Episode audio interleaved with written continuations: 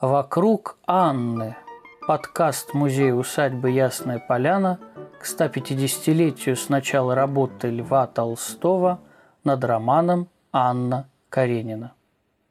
Символы и смыслы романа Анна Каренина рассказывает сотрудник музея Галина Федосеева.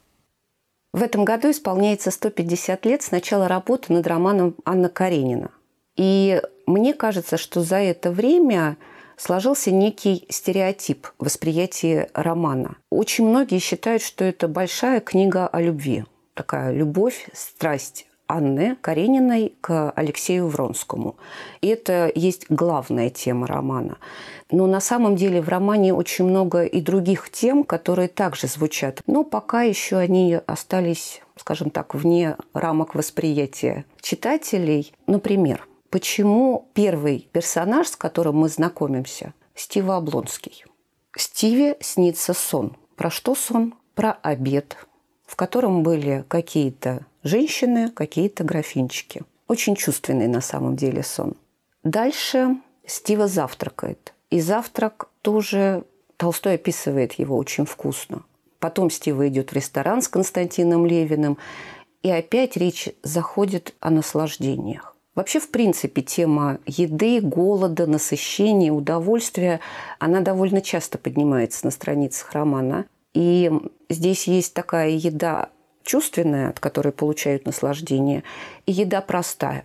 Константин Левин простой деревенский обед, но тоже очень вкусный, или простой перекус во время покоса на Калиновом лугу. Далее вспоминаем Алексея Вронского. Отличительная особенность его портрета – это крепкие, здоровые зубы. Хорошие зубы, хорошее пищеварение. Опять чувственное удовольствие. Анна, которая знает свои аппетиты. Вообще Лев Николаевич говорит и про Вронского, которого сравнивает с голодным животным, и Анна сравнивает себя иногда с голодным человеком, перед которым стоит целый стол, уставленный различными яствами, и она не знает, за что взяться. А ближе к финалу у Анны вдруг пропадает аппетит. И вид еды вызывает в ней отвращение. И в самом конце откровение, которое Константин Левин получает от крестьянина обыкновенного. Кто-то живет для брюха, а кто-то живет для Бога. И эта тема тоже проходит через весь роман. И если мы будем на нее смотреть не просто как на процесс поглощения пищи, а свяжем его действительно с тем, ради чего живет человек, ради чувственных наслаждений, либо для души. Но, опять же, вернемся к началу романа «Завтрак Стивы». Очень иронично и вкусно у Толстого. Окончив газету, вторую чашку кофе и калач с маслом, Стива встал, стряхнул крошки калача, радостно улыбнулся, радостную улыбку вызвало хорошее пищеварение. Потом обед в ресторане. Разговор вновь заходит о наслаждениях, на этот раз уже любовных наслаждениях, отношения с женщинами. И Константин Левин не понимает фривольности Стива, женатого человека, и говорит, как же так можно? Это как будто бы наевшись, пройти мимо калачной и украсть калач. На что Стива, блестя глазами, отвечает, о, калач иногда так пахнет, что не удержишься. А потом, когда в четвертой части уже романа Константин Левин собирается идти к Щербатским для того, чтобы просить руки Кити, он в возбужденном состоянии, в предвкушении вот того самого решительного в его жизни шага. Он попробовал отпить кофе и положить калач в рот, но его рот решительно не знал, что делать с этим калачом. Левин выплюнул калач. И здесь на место калача Лев Толстой вставляет сайки, такие продолговатые булочки. Вот эта сцена, когда Константину Левину нужно провести как-то два часа для того, чтобы было прилично прийти в дом к Щербатским и просить руки Кити, она у Льва Николаевича невероятно красивая. И это действительно какая-то неземная красота. То, что видит Константин Левин.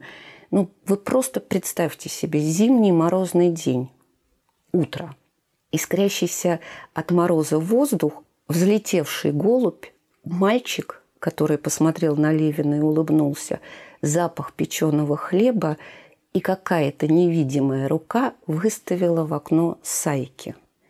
И если мы вспомним христианскую символику голубя как святого духа, хлеба как хлеба насущного и улыбающийся мальчик, херувим, ангел, то эта картинка получает какое-то ну, действительно объемное звучание и невероятную красоту. И в этом весь Толстой, и в этом весь Константин Левин. Вот оно противопоставление. Стащить калач в булочной или увидеть вот эту картину. Это два совершенно разных по звучанию, по наполнению мира. Если мы вновь вернемся с вами к первой части романа и к ресторану.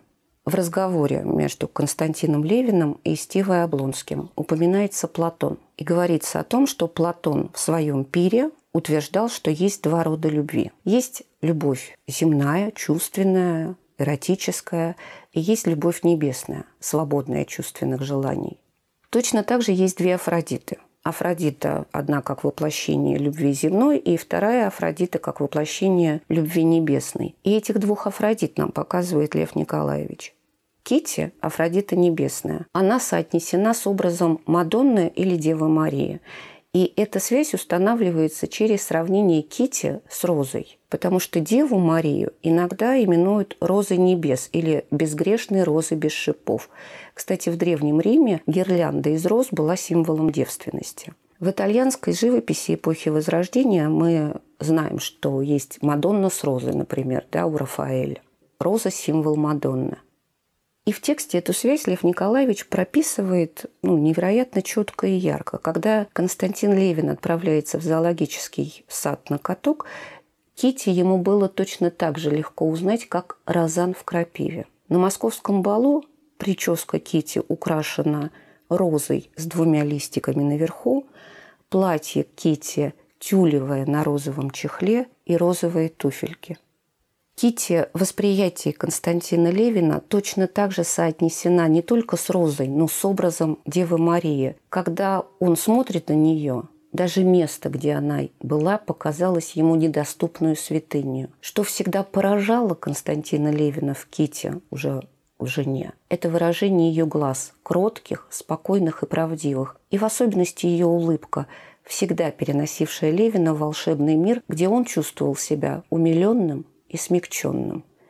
Ну, наверное, такие же чувства умиления и смягчения испытывает верующий человек перед иконой.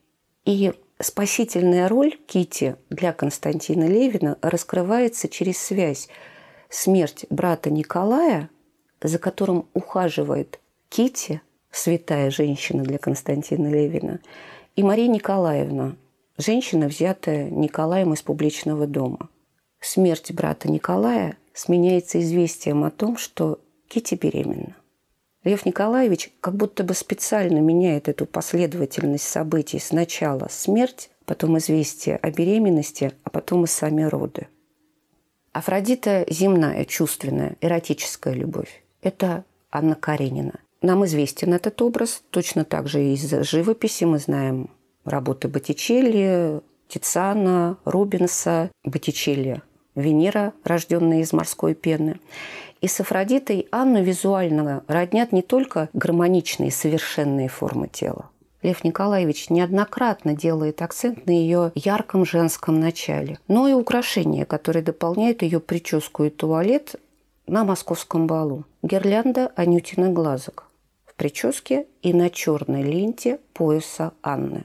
Анютины глазки, фиалка трехцветная – Известно, что Гомер посвятил Афродите один из своих гимнов, в котором называет ее «фиалка венчанной».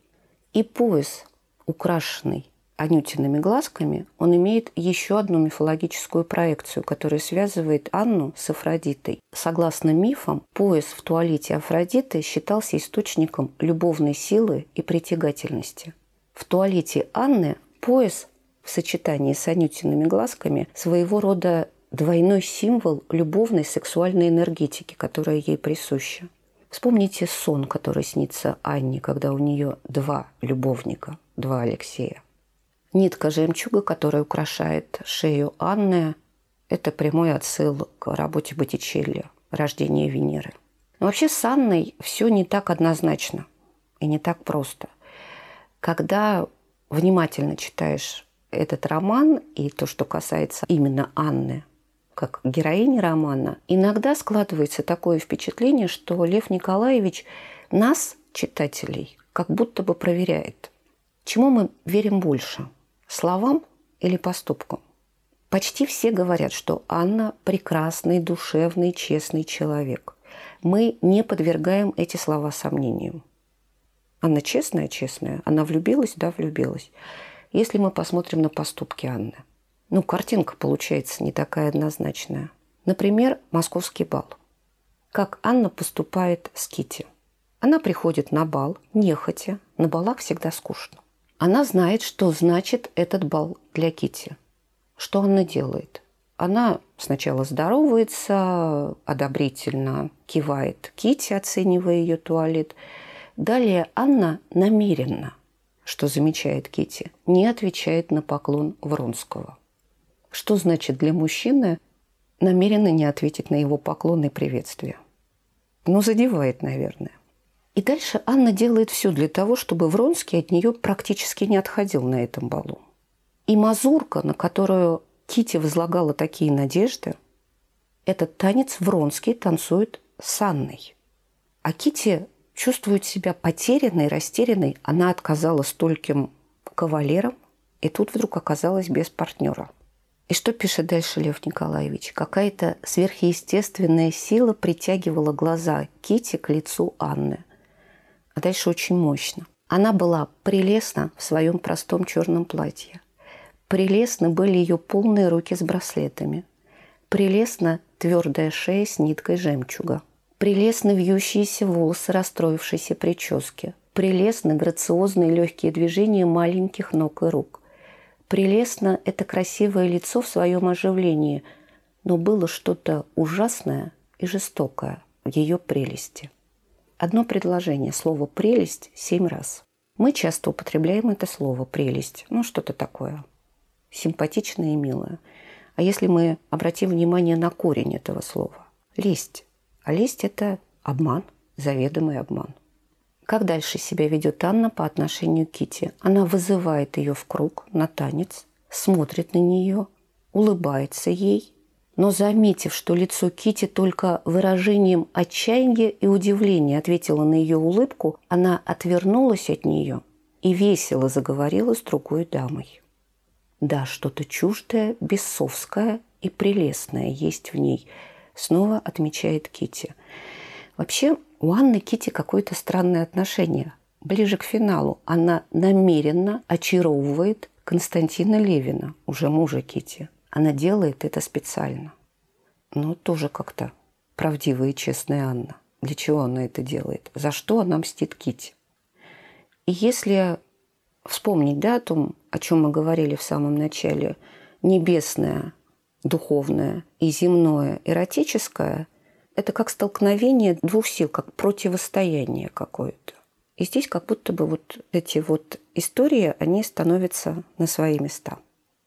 И вновь возникает вопрос, о чем нам на самом деле хотел поведать Лев Николаевич, рассказывая историю страстной любви Анны Карениной и Алексея Вронского – но вообще, по мнению Федора Михайловича Достоевского, главной темой романа Анны Каренина является тема греха и наказания. Знаете, есть такие фильмы про вселяющегося в человека дьявола. Они обычно такие страшные, эмоциональные, бывают очень глубокие фильмы. Вот если мы с вами себе представим, что Анна как раз такой человек, в которого вселяется дьявол – поселяется грех в ее душе. Ну, правда, в романе Лев Толстой показывает это не так, как нам показывают в кино, а так, как, ну, наверное, это бывает в жизни.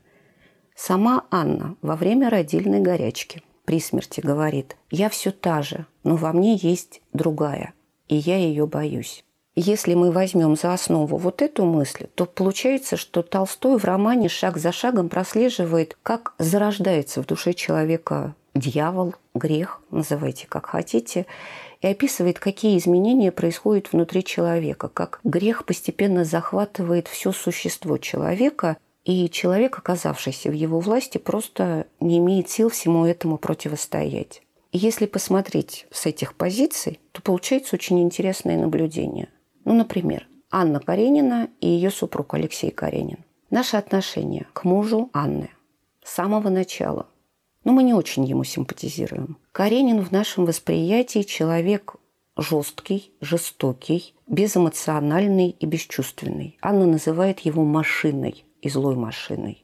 Но мы смотрим на Каренина глазами его жены, которая 9 лет брака прожила в состоянии притворства. Про это же написано в книге? Написано. Другого Алексея Каренина мы начинаем узнавать уже у постели умирающей Анны. И мы узнаем, что этот человек оказывается способен на прощение.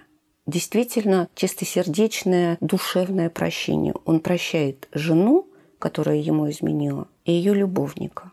Мы узнаем, что Каренин сирота, что он воспитывался вместе с братом у дяди, что брат умер там, незадолго после его женитьбы. Мы узнаем, что у Каренина, оказывается, есть друг. Ну, просто он живет сейчас далеко от него. А еще мы узнаем, что Каренина на Анне женили ее тетки, устроив все так, что он не мог не жениться. После родов, когда Анна очнулась, у Льва Николаевича это описано поразительно тонко. Анна очень тонко манипулирует Стивой, заставляя Стиву поговорить с мужем. И тот вынуждает Каренина согласиться на развод, взяв всю вину на себя, вину в прелюбодеянии для того, чтобы Анна потом могла выйти замуж. Каренин соглашается отдать Сережу своей жене и ее любовнику. Он соглашается на все. Но Анна, добившись желаемого, ничего из этого не берет, она просто уезжает в Италию с любовником. И последней каплей стал счет из модного магазина, который Анна забыла оплатить, уехав с Вронским в Италию. Этот счет приносит Каренину. Честная женщина. Если мы посмотрим на отношения Анны и Вронского, да, страстная любовь, но Лев Николаевич нам говорит о том, что лицо Вронского в присутствии Анны выражает покорность. И именно эта покорность так нравится Анне, так заводит ее. Но спустя какое-то время вместо покорности и наряду с покорностью появляются другие чувства. Перед скачками вдруг Вронский испытывает чувство омерзения. Вот только кому он пока еще не мог разобраться. Затем появляется другое чувство. Когда они начинали говорить о разводе – Ему казалось, что настоящая Анна куда-то уходила и выступала другая, странная, чуждая ему женщина, которой он не любил и боялся, и которая давала ему отпор. К финалу романа Вронский пытается почувствовать или установить границы своей личной персональной свободы, чем вызывает у Анны невероятное чувство раздражения. И она желает наказать его – и одержать победу в этой борьбе, которую, как пишет Толстой, поселившийся в ее сердце злой дух вел с ним, и наказать через смерть. Возвращаемся вновь к сцене родов Анны. Анна в бреду, в горячке говорит о блуднице. «Я ужасно», — говорит она, — «но мне няня говорила, святая мученица, как ее звали, она хуже была, и я поеду в Рим, там пустыни, и тогда я никому не буду мешать». Та святая, которую она говорит, святая мученица, Мария Египетская. Мы, наверное, знаем больше Марии Магдалина. Мария Египетская считается покровительницей кающихся и борющихся с плотской страстью женщин. Мария Египетская не смогла войти в храм в день воздвижения креста Господня. Некая Божья сила удержала ее в притворе храма. А теперь давайте вспомним, как называется имение, в котором живут Вронский и Анна – оно называется Воздвиженская. Скорее всего, в этом имении или в селе есть храм. Но если говорить о метафоричности и символичности, то вот он крест, который вынуждены нести Анна и Вронский за тот грех, который они совершили. Противопоставление Воздвиженскому, имение, в котором живет Константин Левин и Кити. Покровская. Женский праздник. Покров Пресвятой Богородицы – покровительница семьи, материнства и брака. В Покровском проходит семейная жизнь Константина Левина и Кити. И Кити дана Левину как раз для того, чтобы он познал настоящий смысл человеческой жизни. Не тот, который для брюха, а тот, который для Бога. Когда Кити рожает, Левин испытывает самые разные чувства. От страха, ужаса, отчаяния до облегчения и счастья. И Толстой сравнивает появление на свет ребенка с отверстиями, сквозь которые показывалось что-то высшее, что-то, что лежит за пределами рационального понимания, но то, что дается человеку, каждому человеку, для того, чтобы это хоть мельком увидеть и узнать. И это высшее, еще более, может быть, усиливая, а может быть, делая нам понятнее, Толстой связывает со звездным небом. Начало романа. Константин Левин приезжает на каток, встречается с гувернанткой, прежде чем подойти к Кити. Гувернантка напоминает ему про то, как Константин когда-то барышень Щербатских сравнивал с тремя медведями из английской сказки. Сказка про трех медведей, все ее знают. Девочка заблудилась в лесу, большой стул, средний, маленький, большая, средняя, маленькая кроватка. Девочка испугалась и убежала. Первое сватовство Константина Левина испугался и убежал. Далее проходит некоторое время. Константин Левин со Стивой на охоте. Он смотрит на небо, видит большую медведицу, созвездие большой медведицы, и решается спросить у Стивы, как там Кити вышла замуж, не вышла. Здесь необходимо сделать такую небольшую ремарку. Большая медведица, созвездие. В это созвездие Зевс превратил прекрасную нимфу Калисту, спутницу и подругу Артемиду. Стражей медведицы является ее сын, превращенный в звезду Арктур. Это ярчайшая звезда в созвездии Волопаса. Волопас – это пахарь, который правит большой и малой медведицами, которые тянут за собой плуг, возделывая небесные поля, чтобы вращение небес никогда не прекращалось, чтобы жизнь на Земле никогда не прекращалась. Дальше четвертая часть романа – Стива приходит в гостиницу, Левин меряет медвежью шкуру. Он вернулся с охоты. Он поймал медведицу. Ну, затем сватовство. Накануне женитьбы мальчишник, друг Шафер Константина Левина, его товарищ по охоте, по медвежьей охоте, говорит, что «да брось ты все, поехали на охоту», на что Константин Левин отвечает, ну не знаю теперь, как жена отпустит или не отпустит. Он меняет одну охоту на другую, а уже став женатым человеком, у него появляется совершенно новая охота. Лев Николаевич, наверное, не просто так пишет, что Константин Левин увлекся пчеловодством, пчелами. У него появилось новое увлечение – пчелиная охота. Ну и самый финал романа, когда Константин Левин уже совершил для себя самое главное открытие, в чем же он смысл его, Константина Левина, жизни, что он делает. Он сидит на террасе, смотрит на звездное небо и видит знакомый ему треугольник звезд. И на проходящий в середине его Млечный путь с его разветвлением. Он только что вышел из детской, где Кити кормила грудью младенца Мити. И мне кажется, что если посмотреть на роман вот с таких позиций становятся понятные слова эпиграфа «Мне отмщение, я с вас дам». В интерпретации Толстого получается, что отмщение за грехи приходит не через людской суд, который в принципе не может быть справедливым, а через самого человека. И каждый человек сам волен выбирать, поддаться соблазну и таким образом наказать самого себя, или выбрать добро и прожить свою жизнь, помня о Боге в своей душе.